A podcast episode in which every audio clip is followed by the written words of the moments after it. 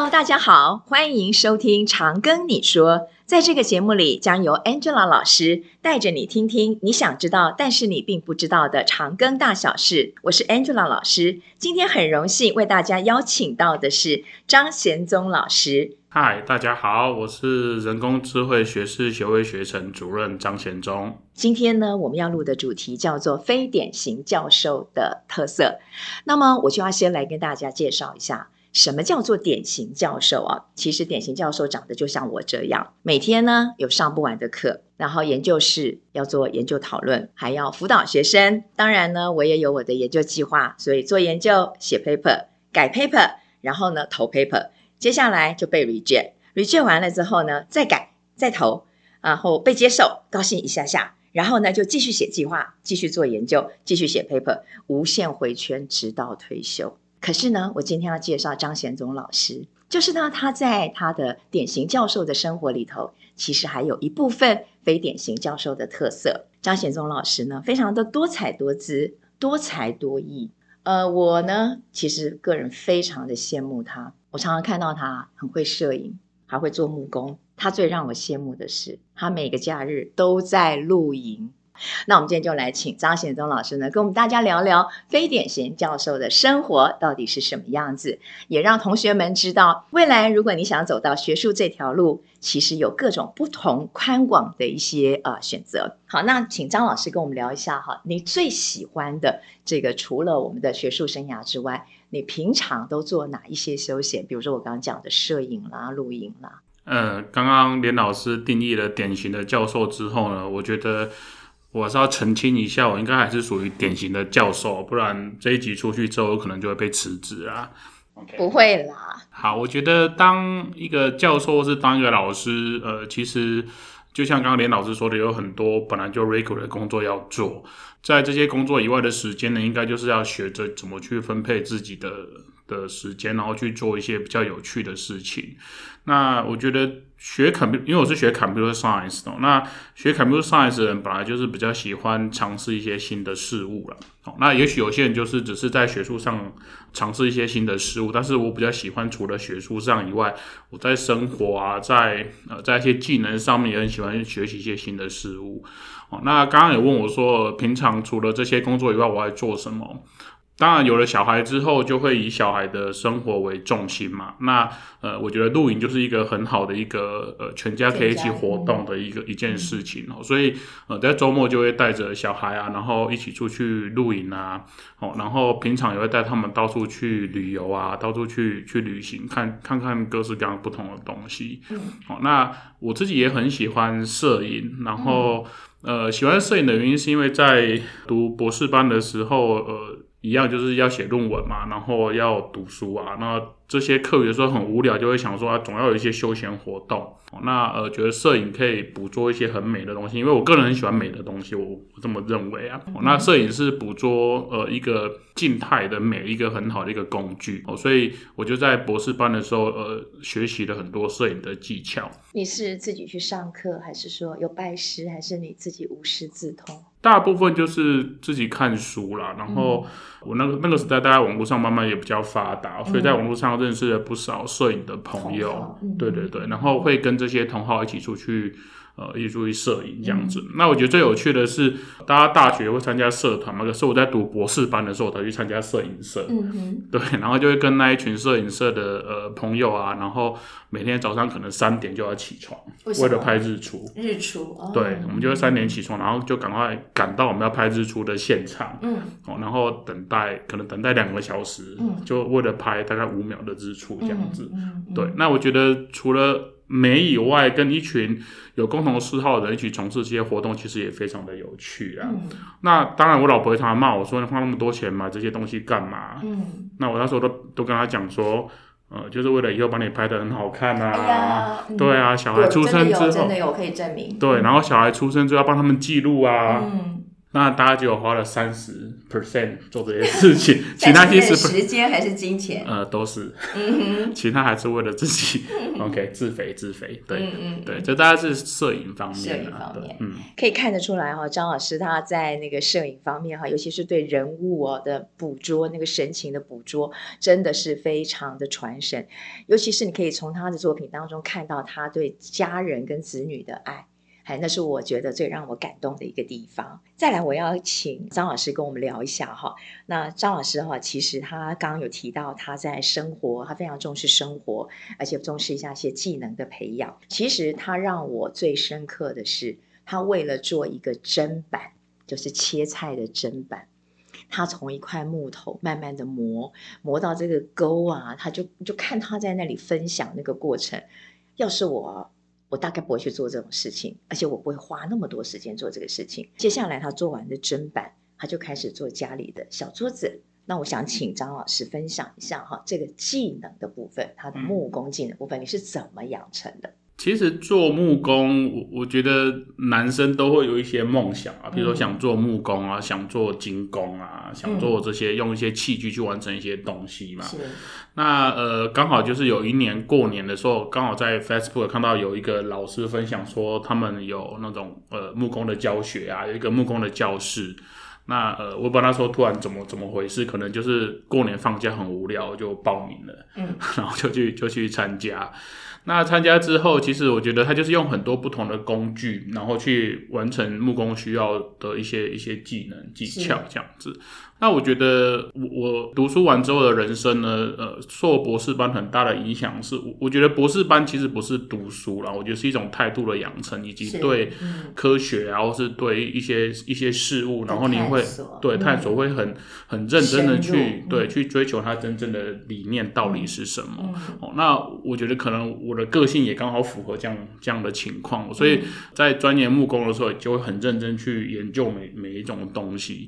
我常常。说我是一个比较有耐性的人啊，嗯、尤其是对我自己有兴趣的东西，我就会非常有耐心。嗯，呃，没有兴趣就不会。嗯，像学生啊，呃、不是。OK，好，所以在做木工的时候，因为是一个很有兴趣的工作，所以就会。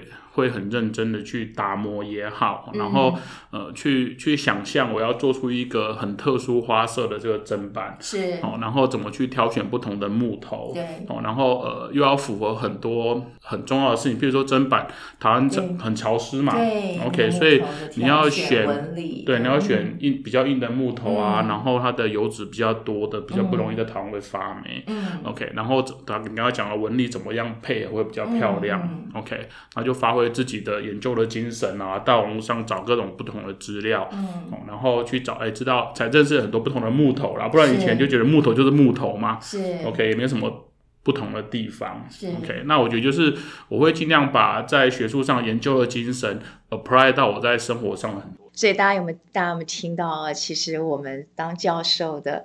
把我们在这个硕博士班的一个学术上的培养，用在生活上的态度，其实是一样的。好，我们在做学术，对于学术是很严谨的。那一样，我们对生活的态度也是很严谨的哦。其实我还最记得哦，你曾经啊烤过一个牛排，然后呢就把它放在你做好的这个砧板上。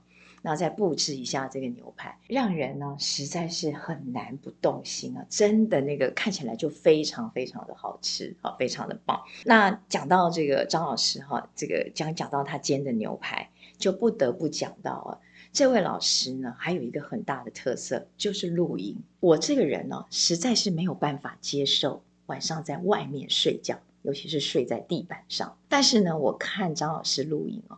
真让我觉得羡慕到了极致。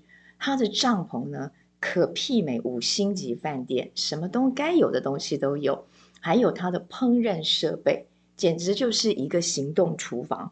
还有一个很特别的是，他有一群露营的好朋友，每一次就看到你在你的 Facebook 上分享。你又在哪一个农场露营？你又带孩子探索什么？那张老师要不要跟我们分享一下你的露营生活？它给你带来什么样生活上的满足？我刚刚说的，呃，其实成年之后啊，呃，比较我们比较不容易去交朋友，我觉得啦。是。哦，那跟朋友相处的时间其实也比较短。是。OK，除非呃有些特殊的原因，你一起去旅行才有可能比较长时间在一起。嗯。那我觉得露营它就提供了一个这样的契机啊。我以前在露营的时候就很喜欢说一句话，就是透过露营可以重新连接以前的朋友。真的啊。对，所以我在露营里面就是又找了很多以前的朋友，然后大家一起露营，然后呃会有比较长的时间。可以相处在一起。但是我觉得人长大了之后啊，大家都有自己的个性，然后就不会比较像以前在当学生的时候，很容易跟其他人打成一片。是。那所以在露营的时候也很重要，你要挑选很好的露友啦。如果你的露友跟你的个性不一样啊，其实那过程也是很痛苦的。嗯。所以第一个，我觉得呃，露营最重要的目目的就是让我可以有比较长的时间跟我的朋友相处，然后可以认识更多的朋友。是。那第二个那就是小孩，因为大家年纪相仿，所以小孩的年年纪也会相仿，OK。那在露营当中就可以就让小孩子去呃一起去玩他们的的活动。那一样在学校，小孩子在学校当然也有同学，但是在学校的同学跟在呃假日的时候跟一群朋友一起玩耍那种感觉也是不一样的。所以我觉得露营就同时满足这两个目的：第一个，大人可以交朋友；是第二个，小孩也可以去呃培养他的人际关系啊，然后怎么跟一一些朋友一起呃一起相处这些技能。那刚刚刚刚讲的，我觉得现在露营，因为露营的人口很多，所以相关的配备设备也非常的多。你是露营车还是你是车子里面塞满？我是车子塞满了很多很多的东西。是，对，所以像我爸爸看到我去露营，都觉得我还要把一个家搬到外面，搬去外面一样。OK，不过我觉得现在设备是很很齐全的啦，所以。比较不像以前，就是好像睡在地板上面，睡在草地上面哦。现在的呃那个气垫床睡起来跟在家里的床其实也没没太大的差别，对。嗯、然后呃那个现在的那一些睡袋啊，品质也都很好，也很轻，盖起来也很舒服。像我好几次去露营的时候，外面的温度都是零下两三度的哦。但是下雨怎么办？你也 OK？下雨下雨就是运气不好嘛，那也还是要最后还是要收回去要晒啊。嗯。哦，但是我我我到目前为止运气。好像不能这样讲，我那可能下次去就是下雨了。应该都不错。我现在运气都还不错，对，所以大部分收的帐篷都是干的。嗯、那如果呃刚好遇到下雨的话，可能湿的回去还要再找地方去晒。如果零度你也跑出去露营，嗯，那不会零呃帐篷不会冷。帐篷其实现在设计都还还不错。那我们、嗯、我们如果是零度的话，我们是会带没有的暖炉出去啊。真的吗？对对对，暖炉放在帐篷里，对，不会有呃呃，就是睡睡觉前开个。可能开个两个小时、三个小时，那整个帐篷里面就会保持一定的温度。是，对。那通常睡着之后有睡袋，我觉得还还是 OK，好，不会到半夜觉得非常冷。不会，不会。对。嗯、那我们一起一起露营的这一群朋友都是很喜欢煮东西、烹饪。真的。对，所以看你们好会煮哦。呃、对，我每次去露营最重要的一件事就是要花好多天去讨论我们这几天的每一餐要吃什么东西。大家一起那个趴辣吗？对啊，就在一起讨论啊，然后大家一起带自己喜欢吃的东西啊，然后一起 share，对的，一起 share，对，嗯、哼然后呃，所以在在那个露营的活动，很重要一件事情就是呃，怎么怎么烹饪嘛。对，那我们蛮喜欢在露营的时候，除了大人烹饪，也会跟小孩一起玩。玩食物啦，比如说我们会呃准备一些面团啊，叫小孩子去揉啊，或者是说呃做好面皮，然后上面请小孩子去摆东西，我们就烤披萨。嗯，OK，那我觉得是我们教人类发展学这个生活技能操作。OK，对啊，我们也比如说到野外就去看到有竹林啊，就带锯子去。把竹子锯下来做竹筒饭啊！哦，真的。对，然后呃会去劈柴啊，然后会生火啊。嗯。对，那我觉得就是一个很不错，就亲近大自然。童军训练。差不多，对。但是就是现在工具真的很发达，所以一也不会危险，然后二对小孩对大人都是一个很好的体验，然后亲近大自然啊。哎，我我还想问一个问题，我超怕那个蛇啊，那些东西啊，这怎么办呢？蛇通常是在。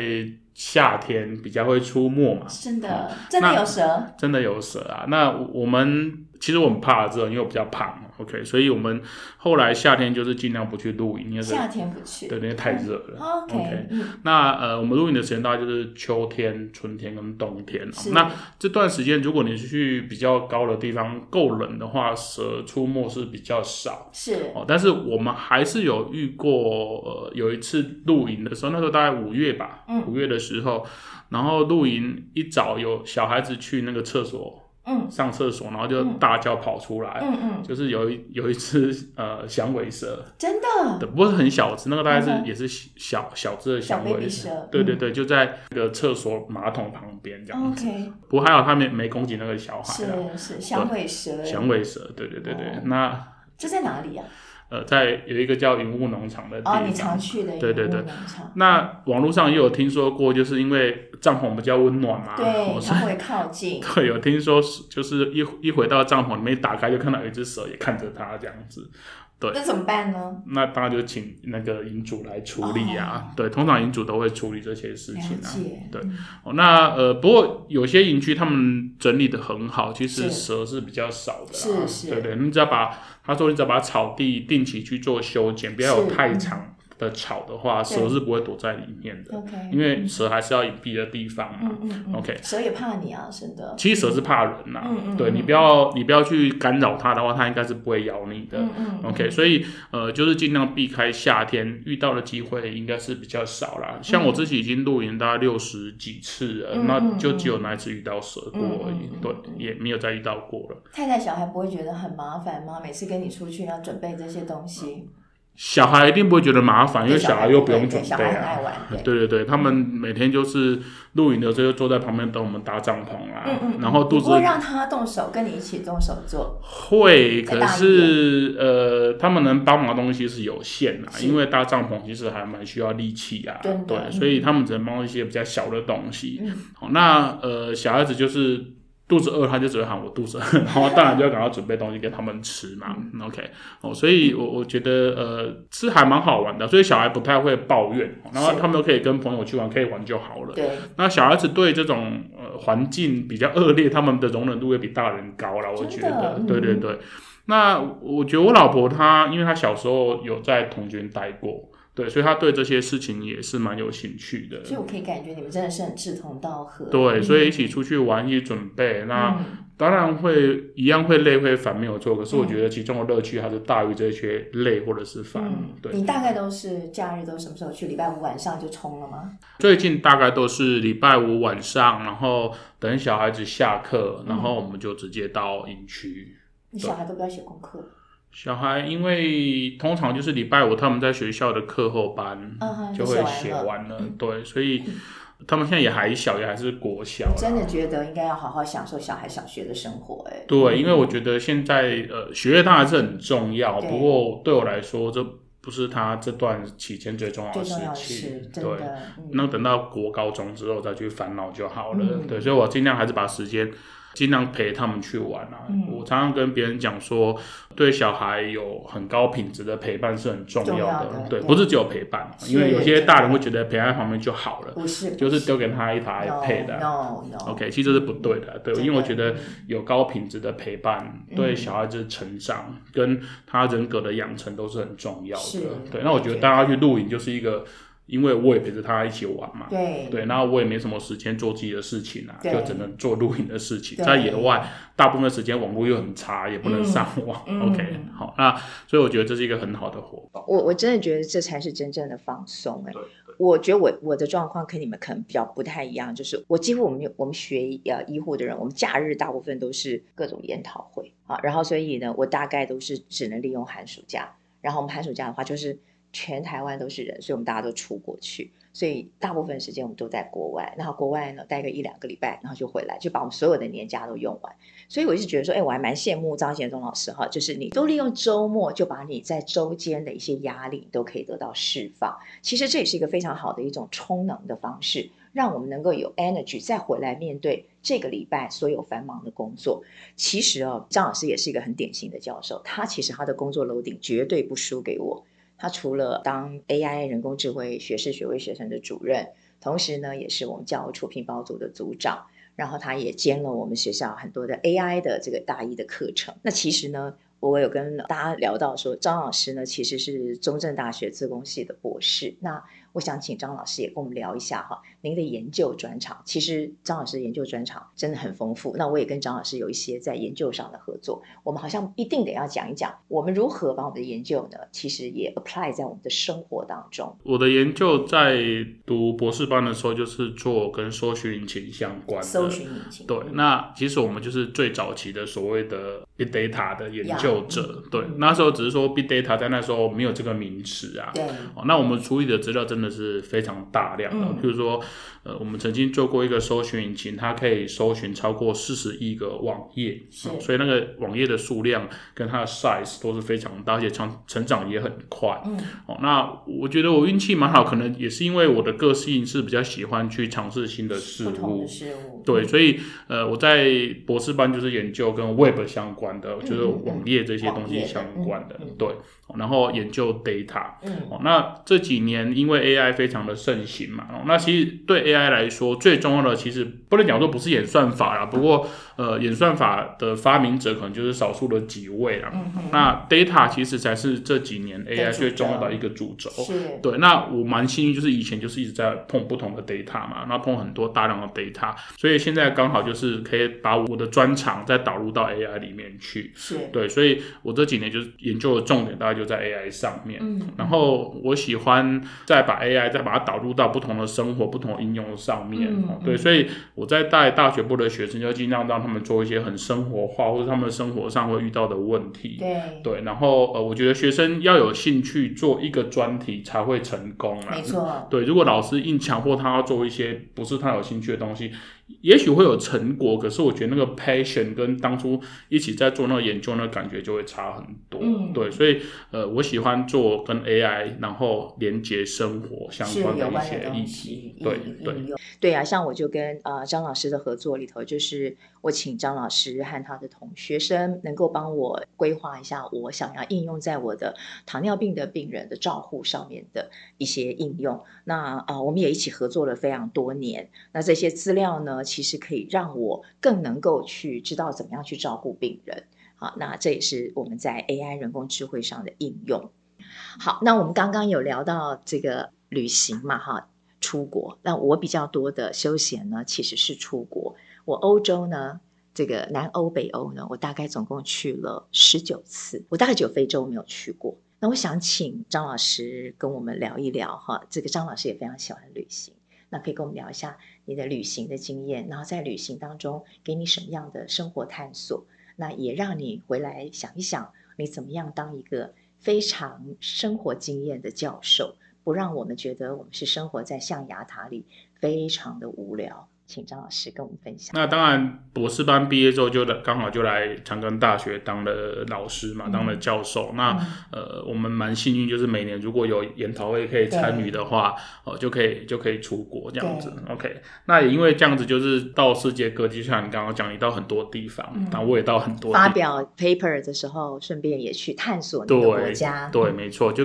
当然，主要还是发表 paper，看看不同地方的呃 researcher 他们在做什么东西啊，这当然是最最重要的事情了，一定要这样子说啦。OK，然后呃有空的时候就会四处看看嘛，因为飞机一趟这么的久，当然，比如说坐坐飞机到欧洲都要飞十几个小时啊，对，对，那呃就会在当地看一下。OK，那我觉得我印象最深刻，因为一开始还没跟跟老婆结婚的时候，通常出去也只能一个人去啦，是，或者是说呃平常。老婆也不可能放假放这么多天。啊嗯、那我我最记得有一次我到德国，然后坐在那个地地湖旁边，嗯，然后天气很好，嗯，然后就看到好多好多那个德国人啊，就会跟着老婆带着小孩去野餐啊，然后小孩好小哦，然后其实跟我小孩差不多，好羡慕哈，对不对？突然就觉得希望这时候太太跟小孩在也在旁边，对，突然就有悲从中来，觉得为什么是一个人来这样子？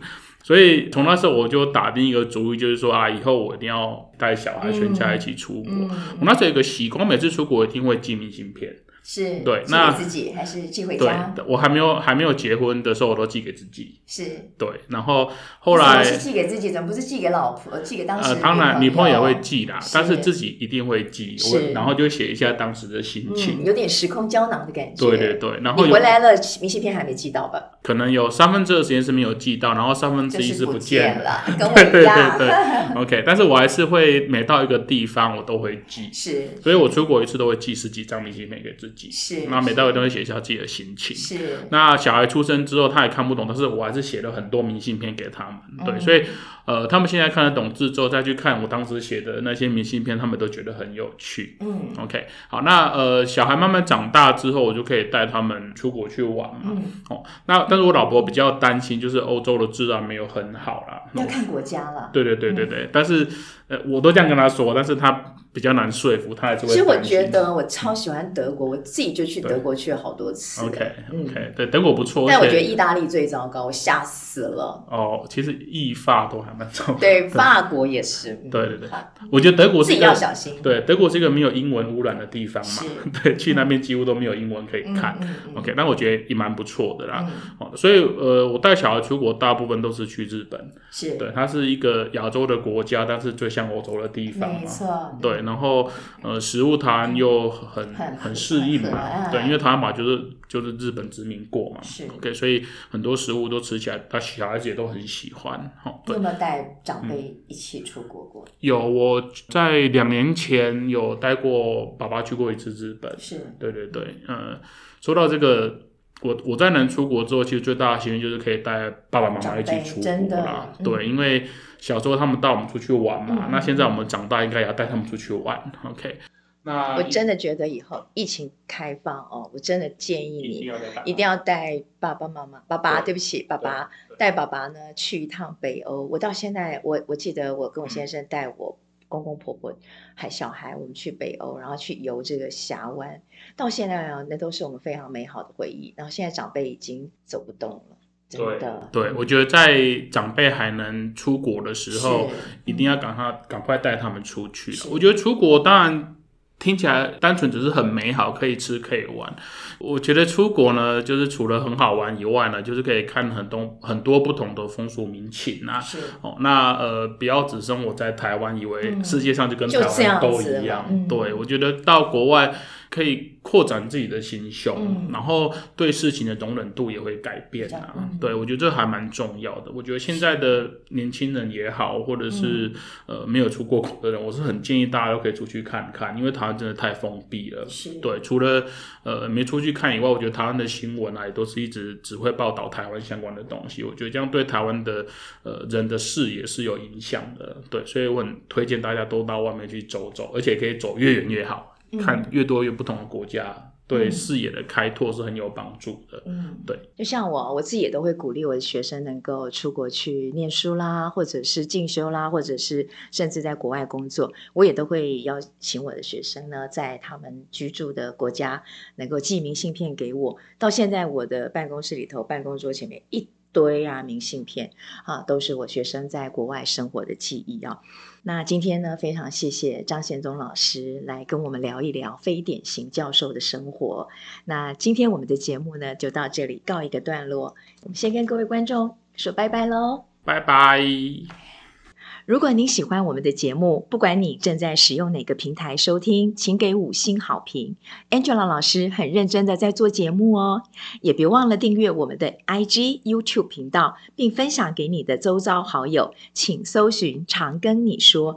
如果各位还有想要敲碗想听的内容，或者我们的资讯有哪里不清楚的地方，欢迎在我们的节目下方留言，小编会尽速回复您哦。常跟你说 angela 老师听你说挺你哦。